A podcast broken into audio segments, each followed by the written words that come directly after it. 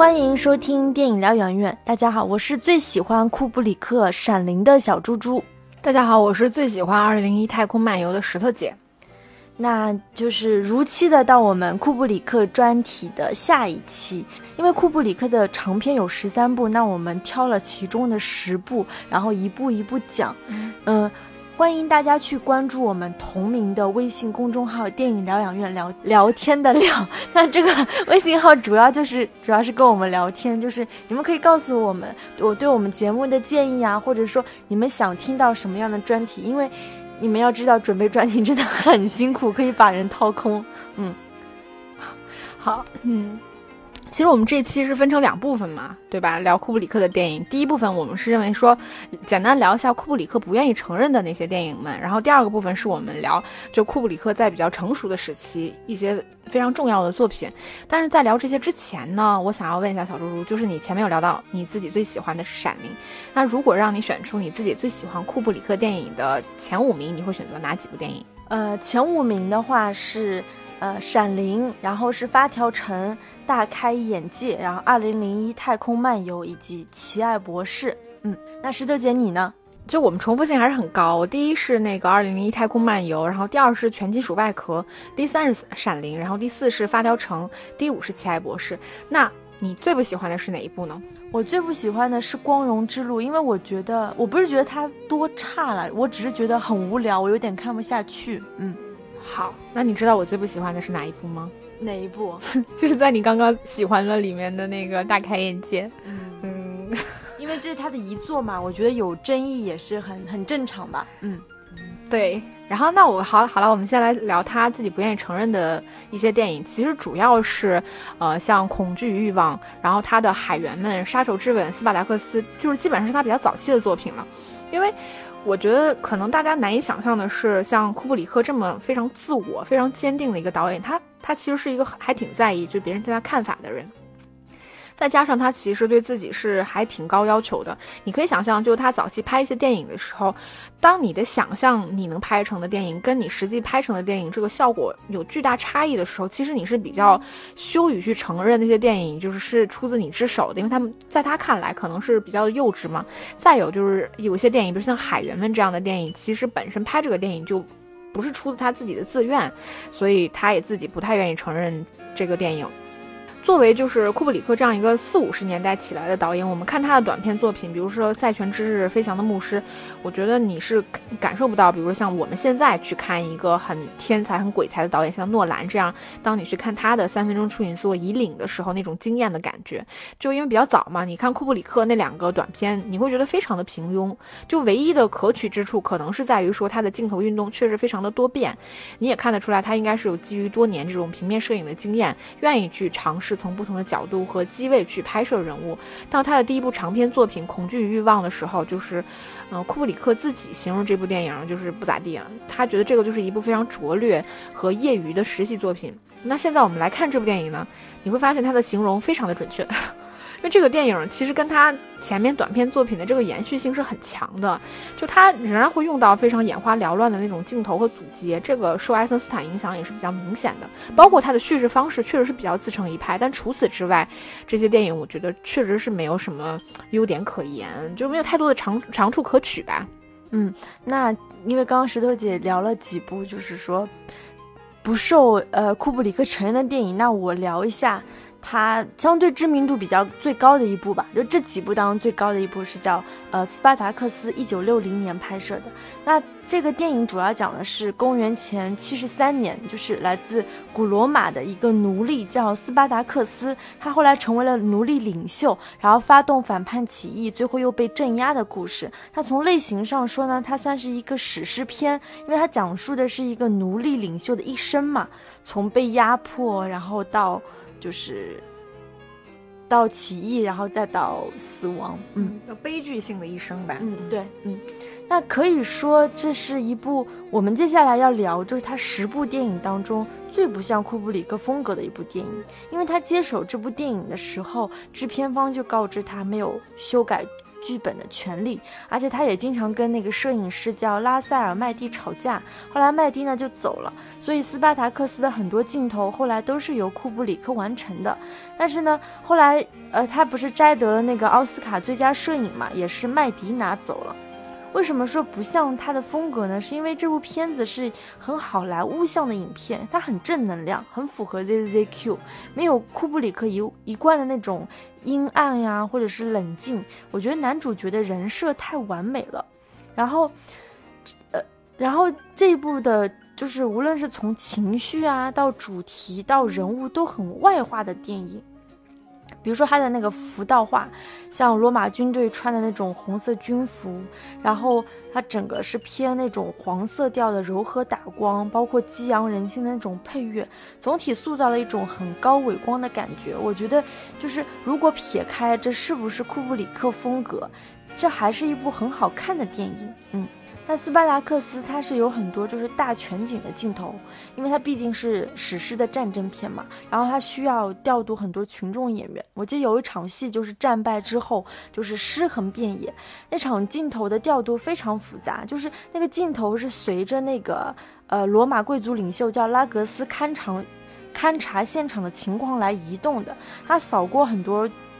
尸体，那每一具尸体躺的那个位置和动作都不一样，然后画面构图又很精致，就很有那种油画感。就是背景的天空颜色也是这种蓝色和夕阳的红色，还有背景那种呃绿色山峦交织在一起的，很像就是收藏在那个巴黎罗浮宫里面那幅很有名的油画，叫《自由引导人民》那种质感。我听说在现场他也是让那个扮演尸体的群众演员。每人拿一个号码牌，就是以便就是更 快速有效的调整每一具尸体在画面中的位置和动作。然后影片当中的人物确实都很饱满，而且它呈现出几种完全不同的就是政治的民主主张吧。比如说斯巴达克斯，因为他是一个奴隶领袖嘛，他提倡的是这种个人的民主权利，他觉得不是说生来就是奴隶之说，应该每个人都有权利决定自己的命运。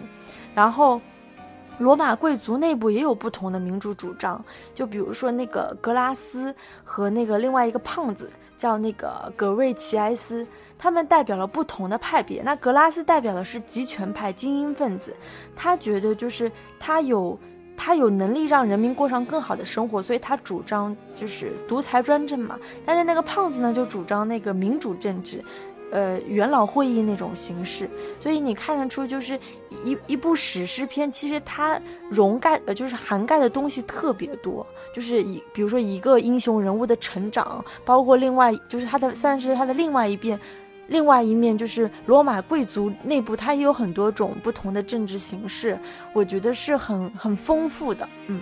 嗯，你说到那个，就是里面的演员每呃演员每个人拿一个号，那个让我想起来《光荣之路》里边，据说拍摄的时候也是，因为他有一场就是要攻攻破那个蚁丘的镜头，他其实也是侧拍嘛。然后那个演员真的也是几十上百的演员，也是每个人拿个号，就大家记住你要在哪儿倒下。嗯，然后那个。比如说现场导演什么，他会告诉你，你要尽量的靠近那个爆破点倒下，嗯，然后你你可能就几十遍几十遍的就这样一遍一遍拍，就是他就是真的细致到这种程度。然后说到那个斯巴达斯斯巴达克斯这部电影，我觉得对我来说这个电影，一是它确实是还挺好看的，再有我觉得它的可取之处是作为一个。嗯，奴隶领袖吧，或者这种史诗电影，其实我们是比较古古典类型的电影嘛。其实我们是比较难看难看到说一个主角他本身是没有任何信仰的，至少就是在这个电影里面，其实嗯，库布里克他是没有突出斯巴达克斯这个人物有任何信仰。有一场戏是他去给这个所有的奴隶人民去讲说，我们可能希望不在了，我们明天可能没有你们幻想的那种自由了，我们必须要去战战斗，可能就是大家都要死的时候。他没有引引用任何这种宗教上的这种呃言语，反而是以非常现代化的方式去跟大家讨论说这个自由，为自由而死，我们要有尊严。嗯，这个是我当时看到的是觉得还挺嗯特别的一点吧。嗯，对，我记得另外一场就是那个格拉斯就问你们当中谁是斯巴达克斯，就无数的人站起来说我是斯巴达克斯。其实那个场景也是很很动人、很感动的。嗯。而且这个，而且这个场景，我觉得它是比较有现代精神内核的一种，嗯嗯嗯。呃，因为因为那个库布里克有十，我们要聊十部电影嘛，那我们。因为一个人准备十部确实太多了，我们今天聊的方式可能就像小猪猪刚才聊的那样，就是我们可能一个人会去完整的聊完一部电影，然后我们也会按照时间顺序去聊。那他聊完了斯巴达克斯之后，我可能接下来会来聊一下，就是他的光荣之路。这个是一九五七年上映的一部电影嘛，就是当时其实这个电影前面我们也聊到过一点，就是他在有这个想法的时候，其实大家就知道这个是一个不会赚钱的作品，然后也是因为科克道格拉斯加盟，这个电影才可能被拍出来。但是当时发生了一件很有意思的事情，就是。科克道拉斯已经到片场了。他拿到剧本的时候，突然发现这个剧本跟当时他最早看到那个版本非常的不一样。因为这个新拿到的这个版本可能就是非常的真善美，然后是一个大和大和谐的一个一个结局。然后他就有跟库布里克沟通，然后库布里克当时就很明确的说：“他说我希望这个电影在市场上赚钱。”后来是他被科克道格拉斯制止了。然后这个之后，这个道格拉斯其实也是比较骄傲的，就是他当时做出了这样一个制止。库布里克的行为才保了，才使这个电影还是非常有库布里克整个风格和精神的一个电影。那这个电影的主题呢？前面我们有聊到过，它其实主要是在讲战争的无意义。它的背景是一战时的法国，因为这个电影它确实有非常明显的这个反法的倾向，所以电电影最后其实是在德国拍的，包括里面的士兵其实也都基本上是德国人，但大家也都是没什么台词嘛。然后这个电影主要是讲当时一个法国的将军，就是为了相当于为了自己的仕途，然后下令让七零一军团强攻德国的一个叫以丘的一个一个阵营，结果自然是失败的。然后而后呢，他为了掩饰自己的错误，然后让。啊，这个军团里的每一个上尉选择了一个士兵来接受军事法庭的审判，而这场战役的背后，其实不过是几个军人为了目的而操操控的。那电影里面的这个 Dex 上校就引用了是英国诗人叫萨缪尔·约翰逊的一句名言，说：“爱国主义是流氓最后的庇护所。”这句话基本上就是诠释了这个电影的一个主题。尽管《光荣之路》算是库布里克比较早期的电影嘛，那我们已经能看到他抓细节的那种精准度。我有一场戏，就是三个那个无辜的士兵被关，他们已经知道他们明天要被行刑的时候，然后他们就看到了一只蟑螂，其中一个士兵就说：“嗯，我还没有这个蟑螂活得长，明天我已经看不到就是天上的太阳了，但是蟑螂还可以。”什么什么类似于这场戏，然后另外一个士兵。啪的一下就把那只蟑螂拍死了，然后就跟他说：“你看，现在这个蟑螂没有你活得长了。”就是这种，你知道，这个人在这种极端环境下的这种心理跟人性的这种东西，我觉得这场戏就凝结的已经非常好了。然后这整个电影它的大多数背景其实是在战壕里面嘛，也是战场的前线。我们能看到，就电影里面有很多关于这种战争背景下的人心异变，比如说将军说：“我们要杀几个士兵，这个比较有助于提振整个士气。”这个事情本身，现在我们听起来好像也没有很奇怪，但是你把它放到日常生活里面，这个是一个非常怪异的事情。比如像我跟你说，我们杀几个人，大家可能会更开心一样。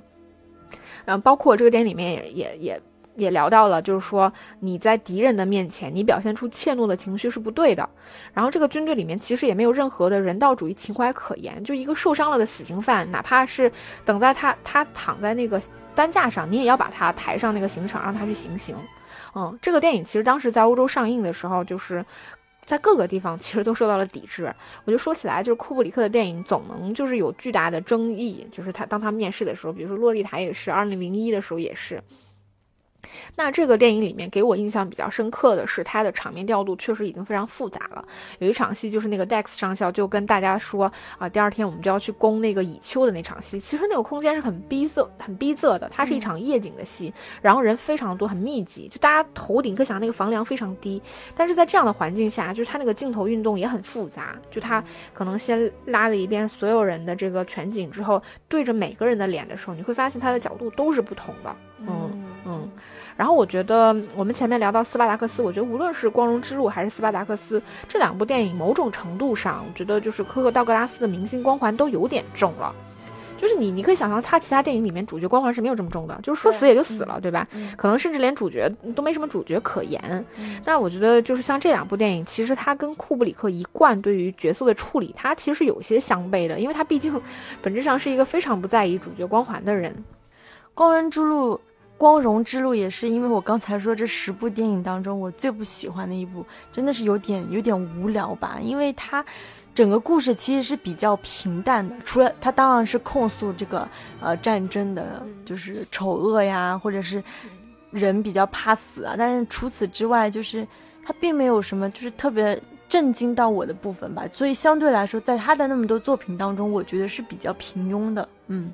其实我觉得这部作品它的问题在于，就是它的格局确实相较于其他的作品而言是比较小的，它的故事其实也很浅白，你可以想象它无非就是关于一场战役，呃。前后的事情而已，包括它所有讲述故事的方式、人物都非常的简单。这个我觉得确实会造成这个电影，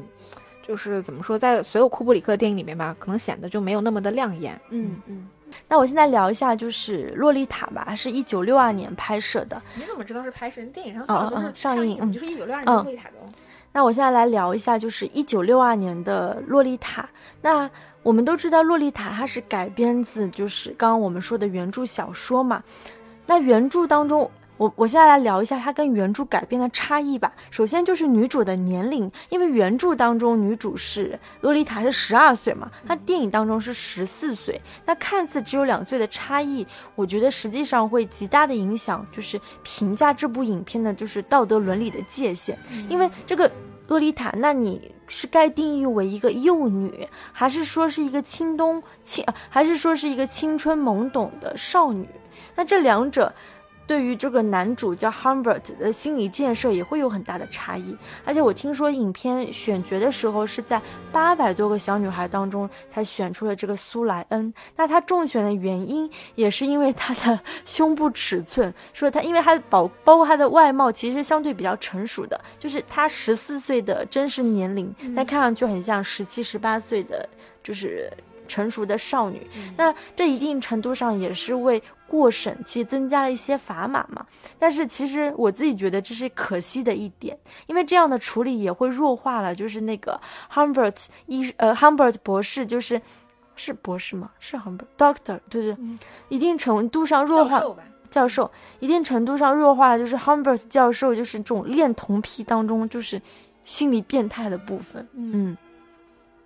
还有就是原著，它是直接被认定为是恋童癖的情色小说，因为它直接指出他们俩是有发生性关系的。但但是在电影当中，其实是比较模糊的略去这一点。其其实是有，应该是有的，但是就是。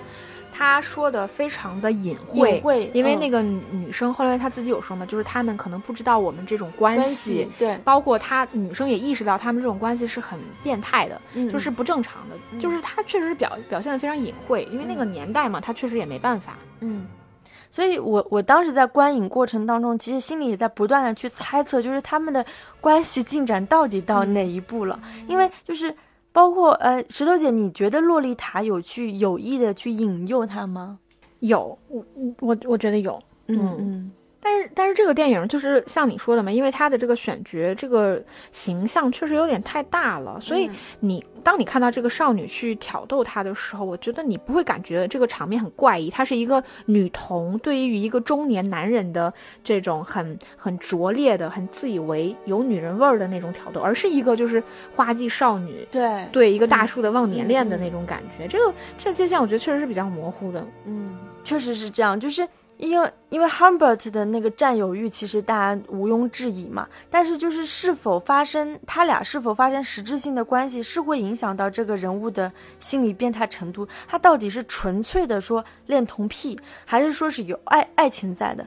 那对于小说，其实库布里克他自己说。就是他读完这部小说之后，他就想，就是哈伯特，就是从一开始就被他的变态性欲所奴役的，一直到最后，当他看到洛丽塔结婚了，然后怀孕了，不再是那个少女的时候，你你才会意识到，其实哈伯特。一开始就是爱他的，但是在电影当中，就是这个性困扰，他不能被很充分的刻画，所以就是会暗示出，就是从一开始他就是爱，但是在小说当中，其实我们是不知道的。嗯，这个我觉得也是这个电影比较我我自己个人认为不太好的一点地方，因为，嗯，因为我们知道，就是这个男性角色他本身会喜欢这个年龄段的一个女生的心理原因，是因为他。青年时就是他少年时代的那个恋人，就在这个这个年纪突然去世了，导致他对这个年纪的女生就会产生一种特别的情愫。那这个前提，这种这种人才叫恋童，对吗？我就是喜欢特定年纪的这样的一个少女。所以，我我我我原来看到这个电影的时候，就当后面。我觉得，如果说这个教授他看到洛丽塔已经是很大了，比如说过了三年，那个时候已经是个少女了，她已经怀孕了，她身材臃肿，或者是跟她当年就是印象中那个少女的样子，就是儿童女童的样子已经完全不一样了的时候，她的爱情是不是会突然消失？嗯嗯，我觉得这个是可能会更符合一个嗯恋童癖的一个设定，但是因为这个少女本身就是外形上没有任何的变化，就是你哪怕说有这种说啊，我其实从一开始真的就是爱上了这个女人或者这个女孩，这个爱的部分，我觉得在这个过程中的一个变化其实是几乎没有的，嗯。的确是这样，我在引用就是原著作者纳博科夫他自己在采访中的说的一句话，他说：“汉伯特是一个本质上虚荣。”好，汉伯特 一会儿中文对。那这个哈伯特他本质上是一个虚荣残忍的坏人，但是却看，但是却让自己看上去感人。那其实原作者的意思就是说，这个人就是恋童的，对吧？嗯，但是就是。不管怎么样，我觉得库布里克在描绘就是这个中年大叔对洛丽塔的欲望，在影像上还是很很出色的，也是比较含蓄的。就比如说那场戏，就是他跟那个叫什么 Hayes 太太躺在床上的时候，却望着洛丽塔照片意淫的这个镜头，然后他转过身，镜头的前景就变成那把放在那个床头柜上的枪。那这一个场景其实是非常视觉化的，因为呈现了他的那种。病态的欲望，以及他想要杀死那个，呃，就是那个黑斯太太来满足他变态欲望的想法，他几乎可以不用台词，就是通过个镜头就可以完全呈现他这种矛盾的心理。嗯，我觉得这个镜头放在今天看，你可能不会觉得有多厉害，真的，就可能这个是一个比较常见的用枪啊和你看照片这样的一个动作去完成的一个可视化的主角心理的暗示，但是你放在一九六二年。哇，他真的就能通过这样的非常含蓄的这种视觉化的方式去处理这么一种内心很隐秘的东西。我觉得放在那个年代，这个镜头应该是非常牛的。嗯，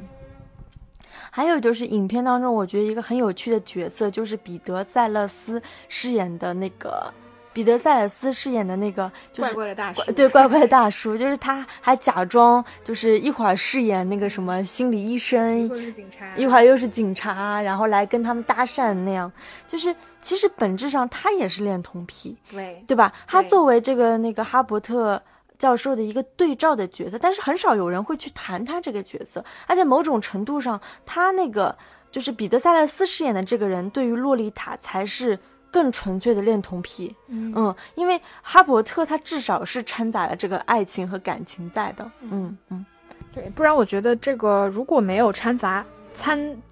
如果没有掺杂爱的话，这个控制欲可能不会强到这种程度，嗯。嗯。但这个电影里面你也看得出来，就是这个男人企图控控制这个女孩，借此就是以让他跟外界隔离，来阻止他成长的这种这种意意味在，嗯。那接下来我们来聊，就是比较重磅的，就是，嗯，大家全看过的《二零零一太空漫游》。就我我记得我第一次看这个电影，其实在七年前，那个时候可以说对电影什么都不懂，当然今天也不太懂。就是我觉得哪怕你重看吧，就是这个电影给你的震撼力仍然还在。这个电影对于就是现代科幻片，尤其是宇宙科幻片，我觉得就是可说它是开天辟地的意义，我觉得。毋庸置疑，就是，嗯，我们看到那个像墓碑一样的代表更高文明的墓碑，就是从原始时代来到这个人类登月那个年代，再到就是人类去探索木星，呃，再到人类文明的这种轮回，一直不断的出现。我觉得无论是这个电影的视觉效果，还是故事，就是二零一的未来性和先锋性，我觉得到到今天我们看仍然非常的鲜明。第一就是它的特效部分。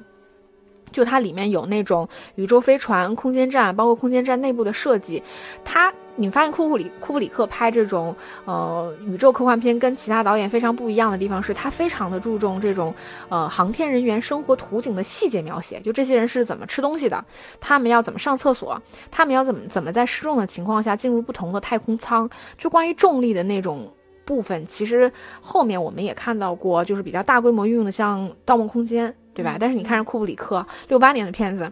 然后里这个电影里面其实有部分的电脑特效看起来是比较假的，就像那个宇宙飞船在月球上降落的时候，那个图片的扁扁平化非常明显，包括它那个比例也是有点问题的。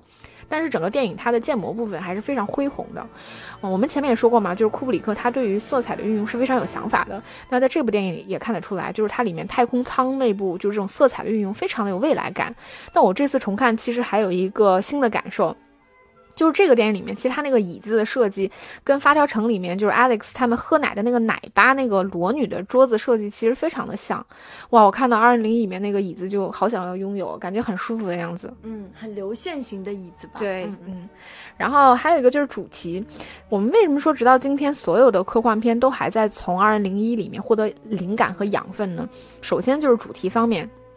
我们可以想象，就是涉及到宇宙科幻的主题，无非就是那么几个，就是一个就是对人本位的讨论嘛，比如说人类在面对未知事物时表现的那种无知和自大，就是人类的生存危机，人类在宇宙面前的渺小，就是包括人性的劣根性，然后以及外星移民对人工智能的恐慌等等。就是那一般电影它的容量可能也就能涵盖一到两个主题，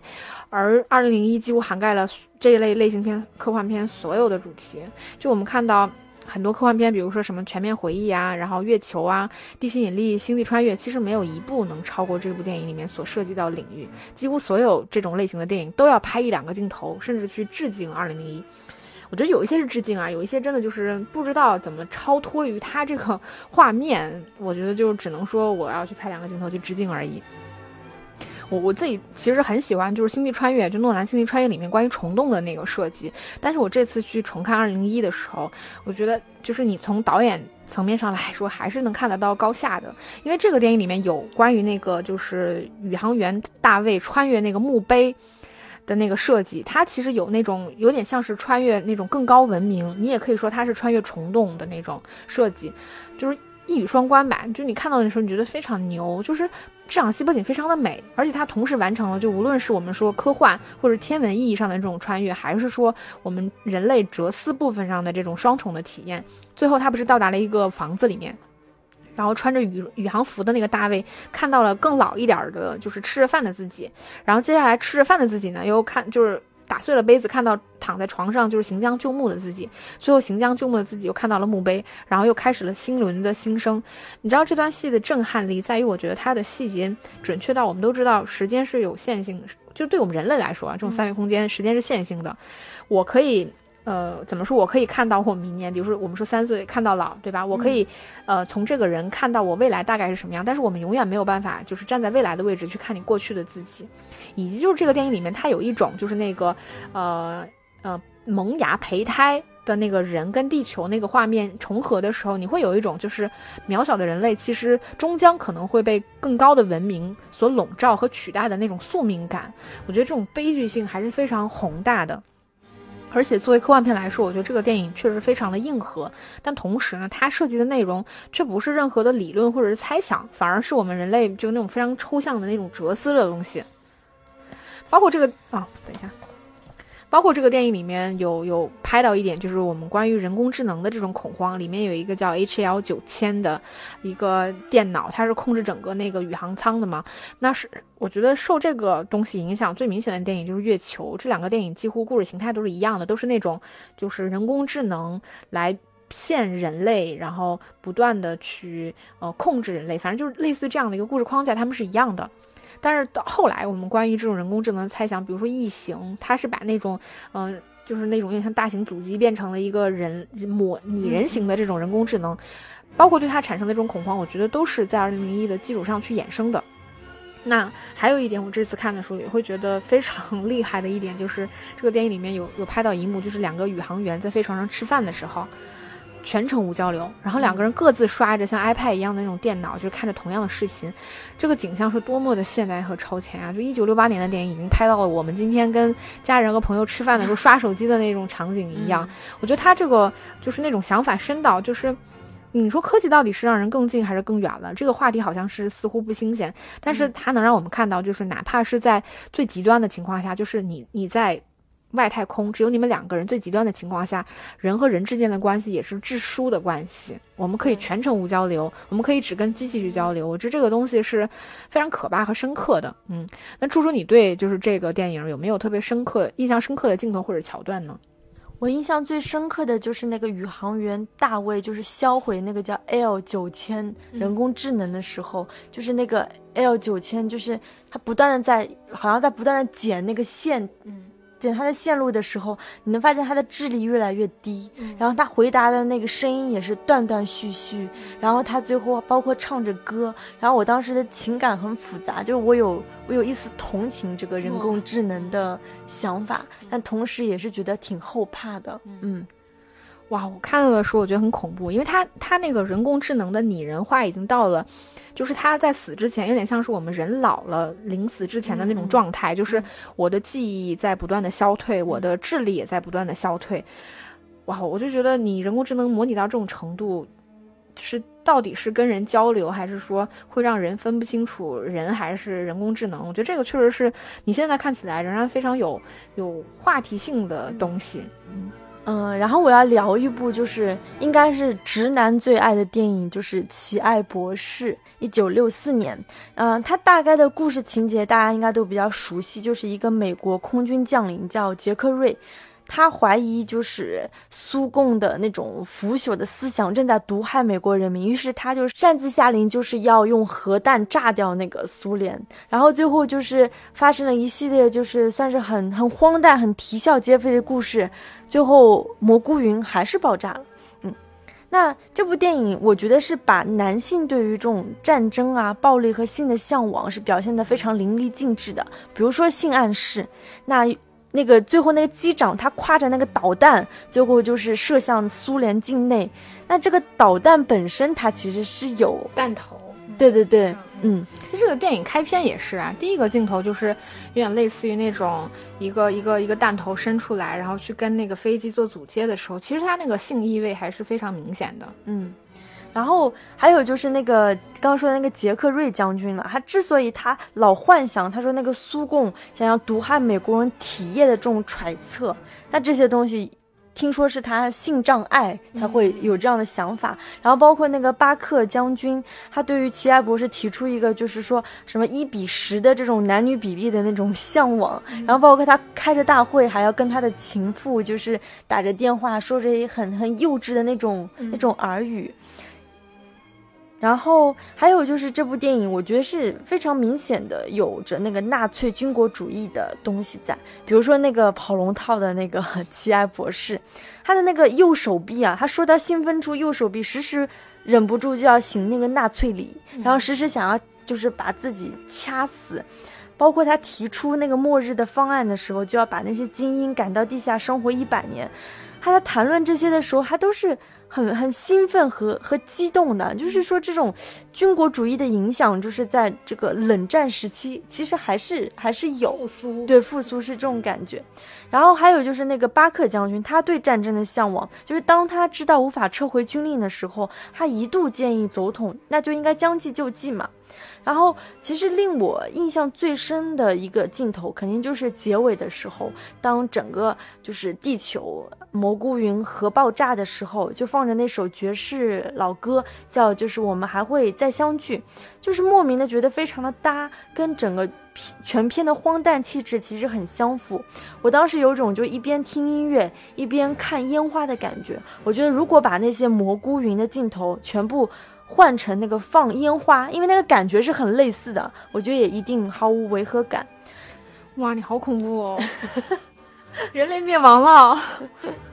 但是就是它处理的效果就是很很讽刺。对对对，是这样的。还有就是黑色幽默吧，就是因为你会发现他会用很长的篇幅镜头去描绘那些很事无巨细的琐碎的事情，比如说那个英国将领。要找硬币给总统打电话，他光这个东西就跟那个那个将领不断的吵，两个人就是大概也就是吵了有六七分钟这样子。但实际上怎么打电话，怎么描述的这件事情，其实没有拍，嗯，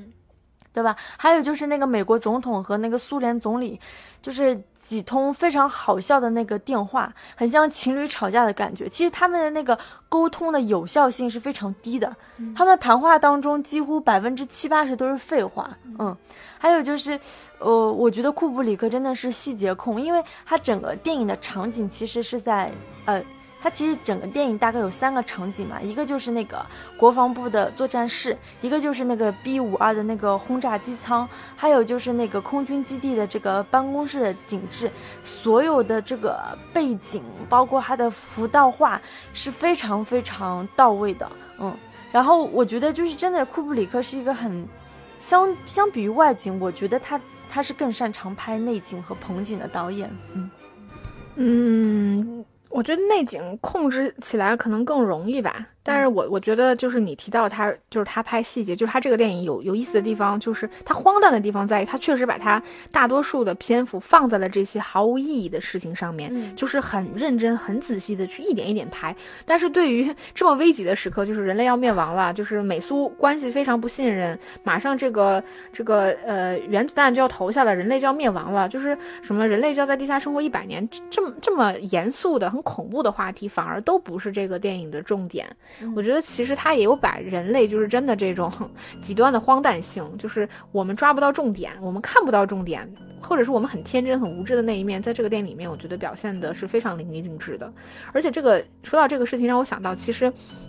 他这个电影也有表现了一点非常有意思的那个观念，就是那个猜疑链，嗯，就是我们双方其实是不会互相信任的。我觉得他把这些东西其实拍的都非常深刻，所以《奇爱电影》不是，所以所以《奇爱博士》真的是一部很好看的电影，嗯。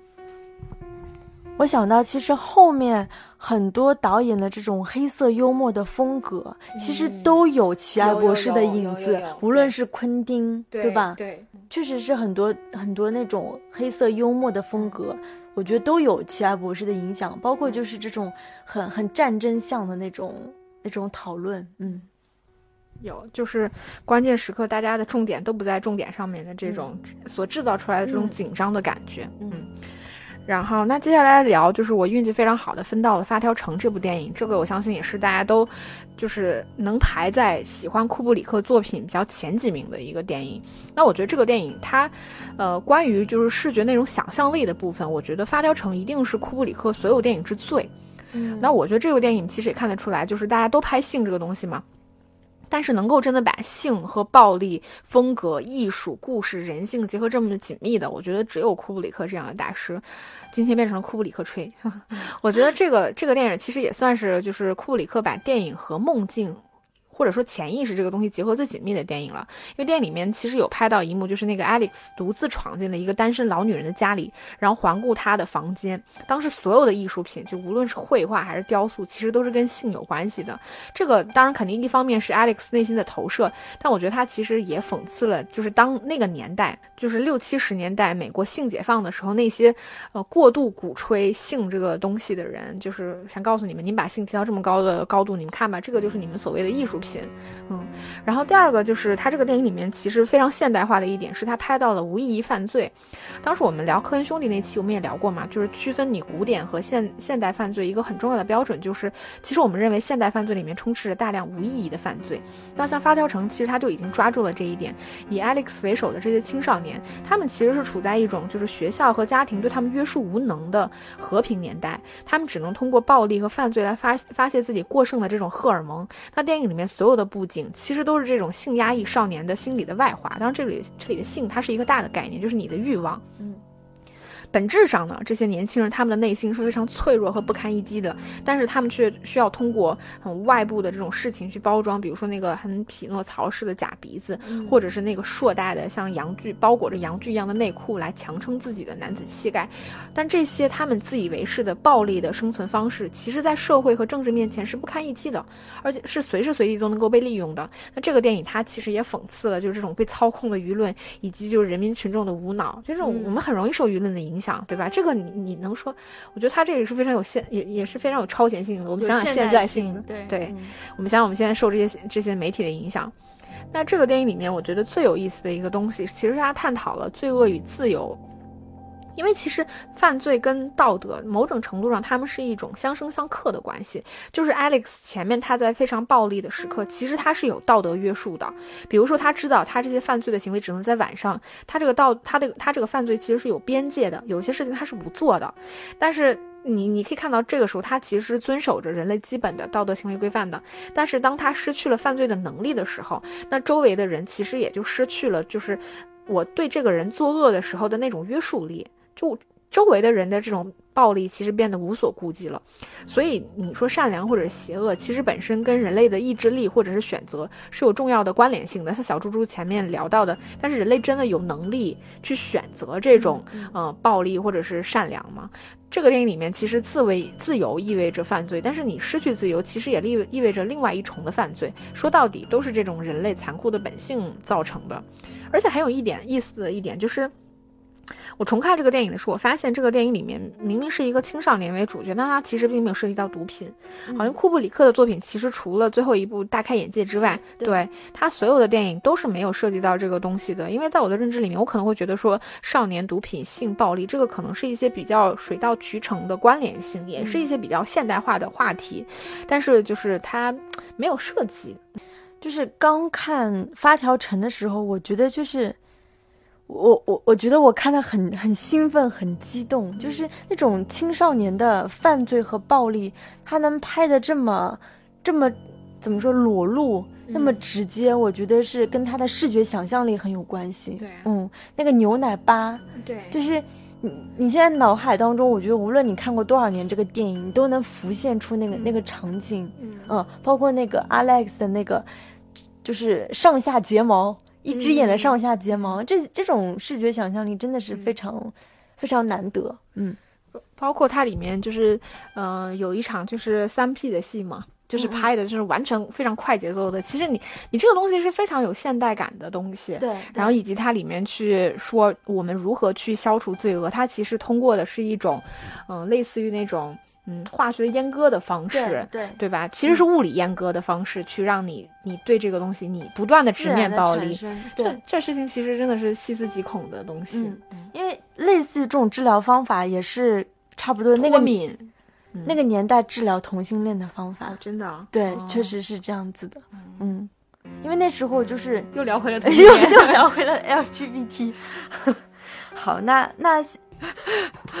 啊，接下来聊一部就是一九七五年的《巴里林登》，我觉得这个电影可能就是在很多人的呃这个认知里面，它并不会就是是库布里克电影里面非常突出的一点。但我们前面说过，就是库布里克他其实是一个非常未来和现代的导演。但是当你去看《巴里林登》或者是那个《斯巴达克斯》的时候，你你又能感觉出来，他其实也是一位非常古典的导演。就是这个电影里面的主角叫呃雷蒙德·巴里，他其实是一个。就最开始吧，他明显是一个很单纯、很年轻、勇敢、优秀的年轻人。那他是从什么时候开始变了的呢？其实就是他从感情上受到欺骗，并且他最开始是很向往进入军队开始。就他在军队里面见到了死亡，了解了战争的本质之后，却又不得不困在这里的时候，他只能去学习在这里的生存之道，也就是欺骗。我觉得欺骗就是这个电影的主题。这个电影不断的重复着欺骗的这个主题，就他最开始被表表姐欺骗，被骗上战场，然后在军队里学会欺骗，然后去骗女人、骗钱，不断的提高自己欺骗的技巧。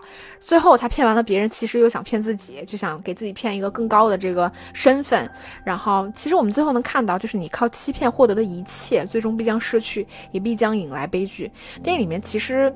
嗯，只拍了一场战争的场面，但是那场战争的场面是非常愚蠢和可笑的。他拍到就是英英格兰军队的军人排成排，整整齐齐的往前走，然后。最前面一排的人会被击倒，然后后面的人再顶上去，这个就是库布里克眼中的战争。这个其实我我并不是非常确定说那个年代是不是打仗就是真的这样，但我相我相信啊，应该不至于说蠢到这种程度。但是库布里克他就把这种很愚蠢的战争拍给你看，对这个这种就是他真是无所不用其极的，就是把战争关于战争的这种荒诞和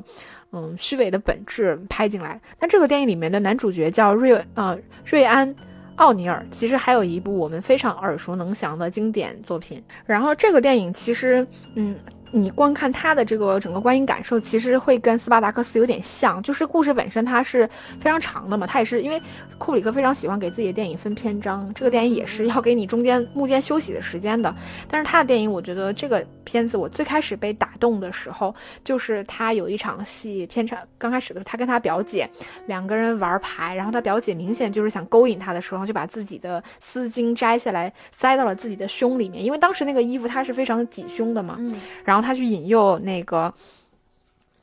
那个引诱巴里林登，让他去找他的那个丝巾。就是我觉得这个导演到底是有多厉害，才能在拍爱情戏的时候，或者是拍一个女性去勾引男性的时候，能想到把丝巾塞在胸里面，让对方去借机去摸他的胸，然后找到这个丝巾，然后来以此表达两个人就是到达了一个这样的情感关系的程度。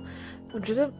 非常的细腻，非常的牛。当然，这个电影后半部分其实没有再没有给我这么强烈的冲击的戏份，但是这个开场这个高丽意就已经让我觉得非常非常牛了。包括他的电影就是以一种非常虚假的、很柔和的、很饱满的色色彩去拍着整个虚假的、带有强烈欺骗性的故事，你就可以看到这个他是非常的细节控，真的是细节到每一个部分，嗯。那提到这个电影，就是其实绕不开的，就是我们前面也有提到过，就是他的终身的助理，就是饰演里面饰演布兰登那个利昂维塔利的这个人。因为我我后来看过就是他的那个纪录片嘛，我们知道库布里克是一个非常之难相处的人，但是嗯，叫啥来着？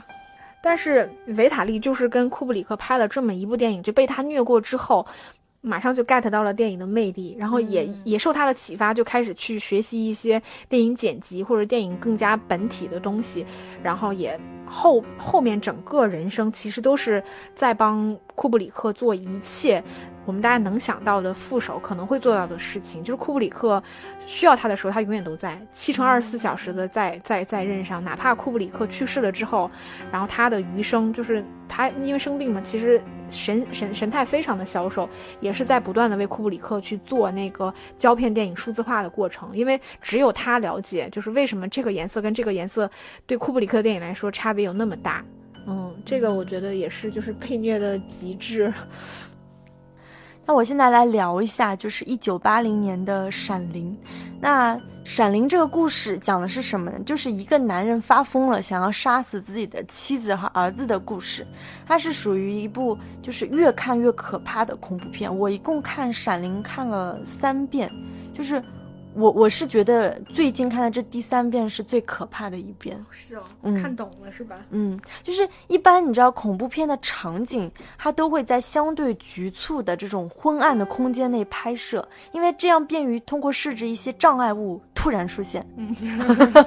灯光突然明暗的这种效果来营造这种恐怖气氛。但是《闪灵》完全不是这个套路，就是相反，它是在一个。空间很很大的地方，然后很明亮的地方，是通过摄影机运动来营造这种恐怖气氛的。那我我也是看了几遍之后，在研究镜头的时候，才越发觉得可怕。它的跟拍长镜头，就是让你在更大程度上接近恐怖的本质，也接近事物的本质，属于这种就是细思极恐的这种心理恐怖片。嗯，那其实。我我觉得就是接着刚刚说的那个摄影机运动，我觉得这部影片是摄影机稳定器的一个开创性的运用，可以给大家科普一下。那摄影机稳定器呢，俗称叫斯坦尼康，它是一种很轻便的摄影机的基座，可以手提，那某种程度上是可以代替就是轨道和摇臂的。因为，就是当你无法前后移动你的摄影车，最可行的一招就是把它架在身上嘛。其实斯坦尼康是一种很高度人机结合的设备，因为在使用的时候，你需要就是走路姿势，你这个腰间的高度，因为很多时候它是绑腰的，它是绑在腰上的。然后你你你你的就是腰间的角度啊，手臂的柔和程度，然后手指的分配要求都很高。就是尽管就是斯坎。尽管斯坦尼康在曲线运动上不如摄影就是摇臂来的自如，但是在水水平，但是在水平方向的位移上还是显示出了非常大的优势。因为像像我小猪猪以前拍摄的时候，就是我们很多大的场景，尤其是就是说这种纵向运动或者是曲向运动的时候，我们有条件的话都会上摇臂。但是当你就是拍这种。水平方向的移动的时候，其实就要用到斯坦尼康，因为它的那种灵活性是任何任何设备无法比拟的。嗯，目前对目前无法比拟的。嗯，所以就是说斯坦尼康它在展示这种镜头运动的这种画面上，其实是能够最大程度的接近事物的本质。那我我我就来举两个镜头的例子。第一个就是之前石头姐有提到，就你觉得很可怕的那个那个小孩子骑着那个脚踏车穿过那个酒店走廊的这个镜头，其实他当时就用了这个摄影机稳定器。因为我我听说最后他们是用一台轮椅，然后让那个摄影师坐在轮椅上，然后手手持摄影机这样拍的。因为要保持，因为你知道那个小孩其实那个速度是很快的，嗯，他就这样啪啪啪往前往前滚，然后又因为他是小孩，所以他高度很低嘛，就是要配合这个脚孩子脚踏车的这个高度和速度。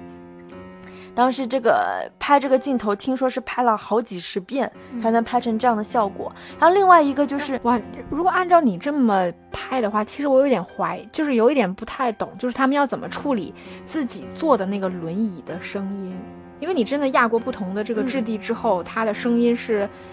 就是你另外有一种声音，对的，嗯。这个还真不 真不知道，真不知道他们怎么处理。但最后是他们尝试了好多种办法才用轮椅的，因为真的是跟不上他的他的速度嘛。然后就是另外一个镜头也比较能显示这个斯坦尼康的一个就是效果的是那个厨房的镜头。你记得当时就是他们。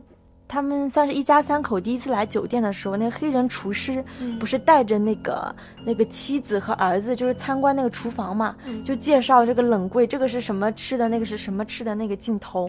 就是他穿过一排一排，就是巨大的餐厅的那种摆具，大壁炉、餐具架，因因为其实就是斯坦尼康稳定器，它有一个好处是什么？就是在。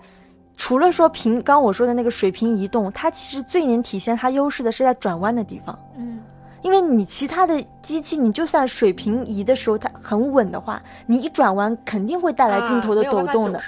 对对，但是斯坦尼康它就厉害在那里，因为它是可以以任何轴为中心的，所以它就避免了每次转向时的那种很轻微的晃动。所以所以你看那个小孩子他在走廊的时候，他也不是一直线的，他其实是转了好几个弯，但是你你完全就是说这个镜头是很平滑的，你感受不到这种我我转弯。那个那种感觉，嗯，其实是技术难度上是非常高的，嗯。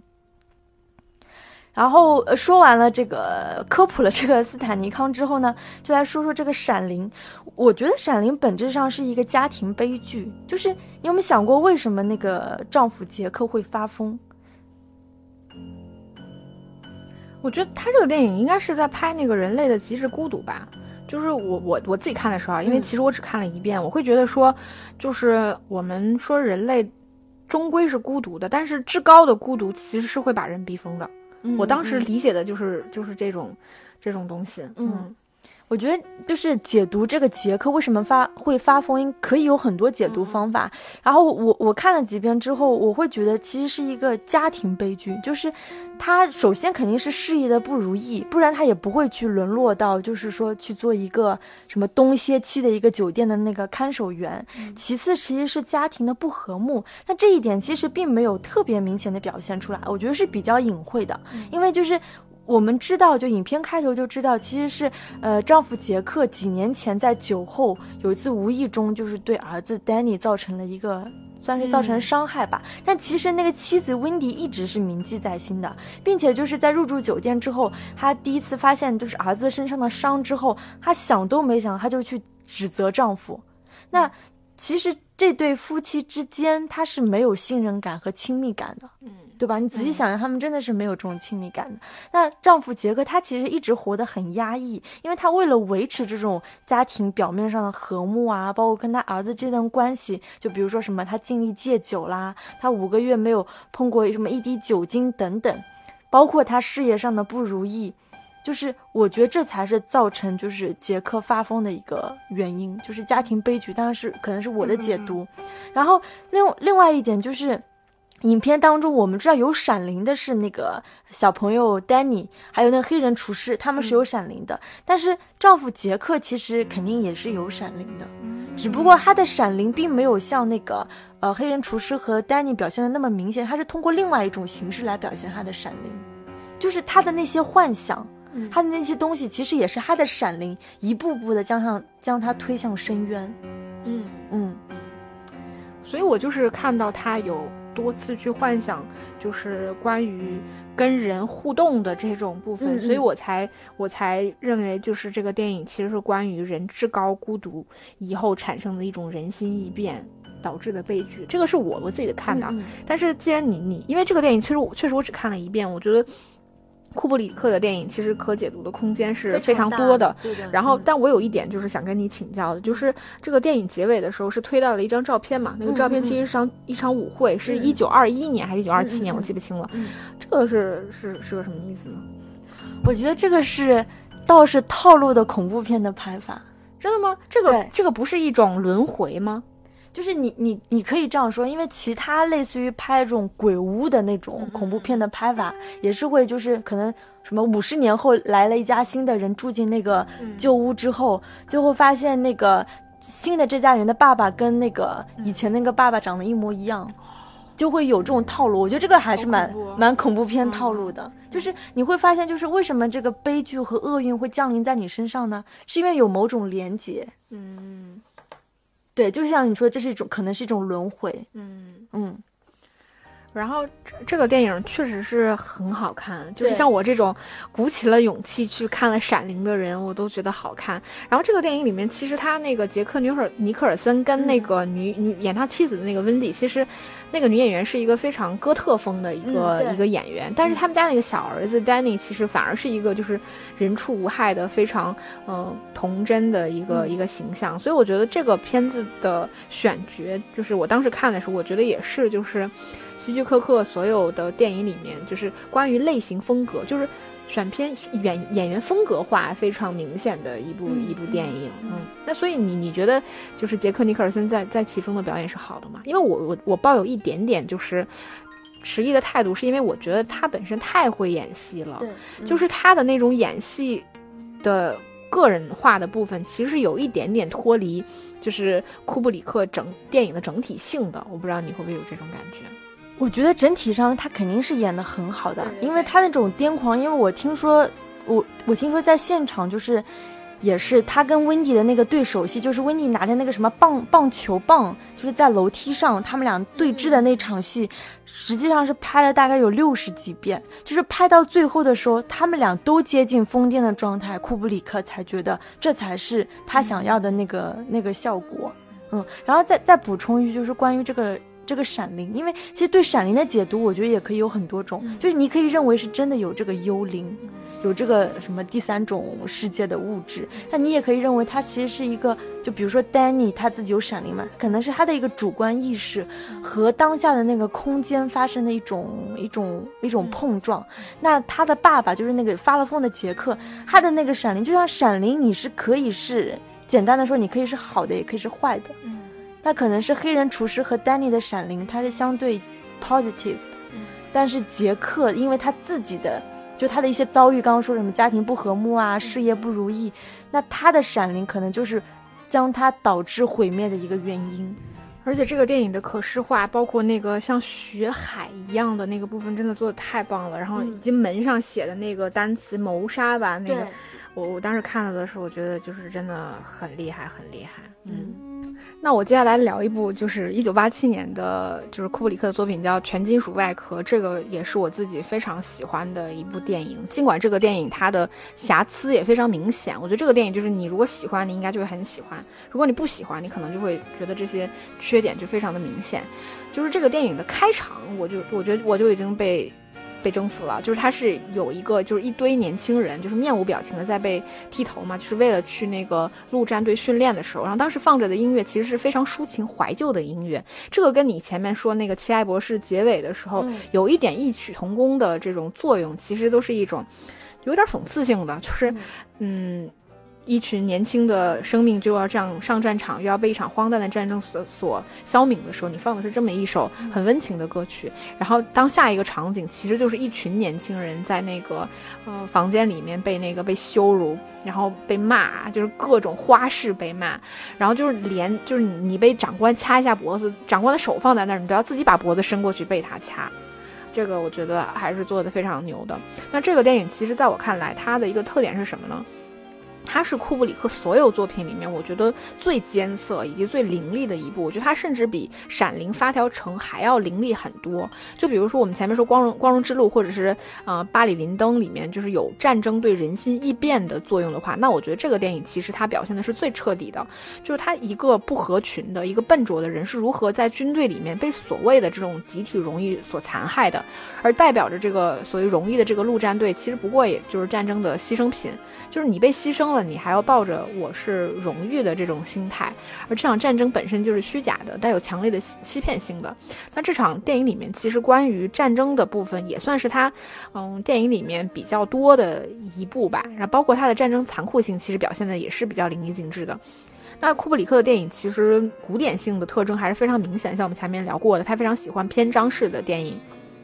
那这种叙事其实一直是有影响着他的电影的，导致他的电影故事篇章性非常的明显。那在我们今天观众就是偏现代的这种观影习惯来看，这种叙事方式很容易让我们感受到一种叙事上的割裂感。这个电影里面我觉得尤甚，就是他在那个陆战队训练的时候，以及就作为男主角的那个记者进入前线的时候，就是记录周围的时候，以及就是最后一场他们去跟那个叫狙击手。对战的这场戏，我觉得三三部分的内容其实它割裂的是非常明显的，包括它的叙事方式差别也很大。比如第二部分，它其实融入了那种新闻和纪录片的排法，使用了人物采访。但第三部分的时候，就像我们前面聊过，他花了大量的篇幅，很细致的去展示一场，就是一个美国的小队如何跟一个越南的女狙击手去对战的这么一场戏。他拍的非常长，非常细，就是每一个走位，每一个人物，这个使得整个电影的风格显得非常的艰涩。它的节奏也是非常凌乱且犀利的。我觉得这些部分反而成了我喜欢这个电影的原因。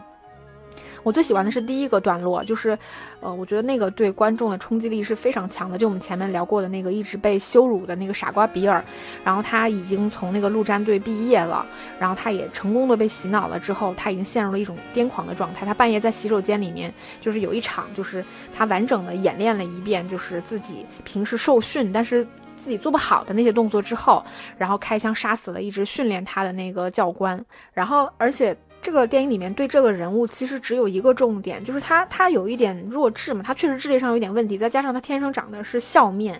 然后他进军营的时候因这个因为这个。脸其实受过欺负，然后到他受训中间他不会笑了，然后再到这个呃最后他要自杀的这个场景他再次笑了，但是库布里克那个光用的就是他的笑阴森无比，就是前面你觉得呆呆傻傻的笑容，在这个镜头里面显得非常恐怖。我觉得就这么一个细节，从一个人的表情你就看到这个人在其中经历了什么。就在这一场戏里面，我觉得三个人物他们。关于自己的选择跟宿命，我觉得就已经对被战争异化吧，嗯，而且这个电影里面，它其实是有，呃，第一次吧，库布里克是把唯一一个真的有摄影记者这个角色，他带上了银幕，并且成为了这个电影里面的主角。那这个角色，我觉得你可以说某种程度上，他也是库布里克的投射，因为这个。这个电影里面，他这个人非常有意思，他喜欢带那种就象征着和平的勋章，然后跑到越南越战的战场上去，这个讽刺性是很强的。这个跟前面我们说《奇爱博士》里面也是一样的，那个大大的那种标语，说什么我们要热爱和平之类的，然后同时在进行着战争。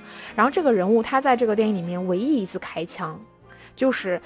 他在那个越南的女狙击手杀死了他的很多战友之后，然后非常痛苦、奄奄一息的时候，求他说：“你开枪杀了我的时候，他开了这一枪。”我觉得只有这一个人在这个情况下，他其实还保有一点所谓人性，或者是我们说人道主义精神。但是整个这个战争本身，它是毫无正义可言的。我觉得你能看得到这些细节抓的真的是非常非常的准，嗯，导致我还是真的好喜欢这个电影。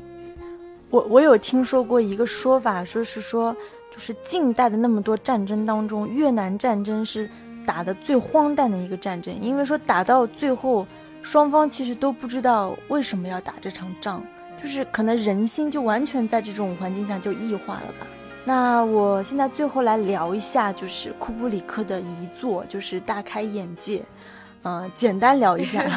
因为我们今天真的聊得很长。然后就是我，我之所以喜欢大开眼界，我觉得一个很大的程度上就是也满足了我的窥探欲，因为其实这是一个一个中年男人的奇幻之旅，对吧？嗯，所以就是我觉得很多观众喜欢这部电影的原因也一样。但是你仔细想一想，其实它确实不算是库布里克最出色的电影，虽然就是。很应该是很多人声称说是这是库布里克最好的电影。哈，真的？嗯，对，是有这种说法。那在我看来，它其实是一个进阶版的《燃烧》，嗯，只不过就是烧仓房的那个仓房变成了一个就是看似混得人模狗样的中年男人。所以说，我们之前说仓房它是无关性别的，就是阶层才是这个鸿沟。那这部电影也是这样，就是汤姆克鲁斯饰演的这个医生，其实跟就是街边站街的妓女，还是说这个很很淫乱豪华派对的那些高级妓女。还是说他那个同学就是蒙着眼睛弹钢琴的那个钢琴师，本质上都是一样的。就是这部片子给我一种本质上很商品化的感觉，就是男人、女人、小孩都很商品化，这种这种阶级的那种感觉真的是非常强烈。我觉得他这个里面确实有很多那种，就是我觉得。比起其他的电影来说，这个电影更接近现代的。它确实有那种比较素食的一部分，包括像你说的阶级的一部分。而且我们像汤姆克鲁斯这种，或者尼可基德曼这种大明星，其实你在这个电影里面也看不到库布里克真的有说特别注重明星光环的部分。因为汤姆克鲁斯这个人本身也是一言难尽的，对吧？就是他的他的他描述男性的时候，真的很少会去刻意美化这个这些男性。我我觉得就是我自己不是特别喜欢这个电影的。一个原因在于，我觉得跟前面说到《光荣之路》是一样的，有一些东西它相对来说拍的比较浅白。嗯，就我们能看到，就是什么是真实。这个男人可能始终在不断的想寻找一个真相，但是其实你寻找真相到最后，你发现其实你根本接受不了，或者是你根本没有办法接受这个真相的时候，大家只能装作这个事情没发生过一样。就像那个女人在报纸上，大家告诉她死了，但是我们就仅仅。要相信他就是那么死的，就我我我觉得可能是跟我前面提到的，嗯，光荣之路一样，我觉得在格局上面是会有一些问题，对吧？就我自己不是特别喜欢这个电影，再加上就是就是汤姆克鲁斯和尼可基德曼，就这两个人物本身，他们的这个银幕的印象给观众的印象确实比较深，再加上他们那个时候确实是夫妻档，嗯，就我我反正反而会被他们的身份。从这个电影里面带离开来，就我不知道，就是库布里克是不是真的喜欢汤姆克鲁斯的表演？就我对此是存疑的，包括他整个寻找的过程，我我不知道，我我自己不是特别喜欢。嗯，我我我是对这部片子还是比较喜欢的，因为就是怎么说是好奇心很重吧。嗯，因为就是你伴随着汤姆克鲁斯这样的一个一个身份，对。就是他本身已经是一个中产阶级了，对吧？但是就是啊，没错。你知道，就是可能作为一个中产阶级，你你对于就是对于另外一个比你更高阶层的那种那种无力感，就包括就是他作为这样的一个身份的人，他的一些婚姻的危机、家庭的危机。包括甚至他的小孩，其实最后一场戏就是说关于这个小孩的一些未来呀影射，我觉得这个东西是可能是我现阶段我比较感兴趣的方面和感兴趣的话题吧。嗯啊，电影本身拍的确实还是很美很好看了。嗯，那我们今天节目就差不多到这里了。哇，超长！对对对，真的是我们为做库布里克专题也算是掏空了自己。行，那我们就下期节目再见。对，下期节目再见，拜拜，拜拜。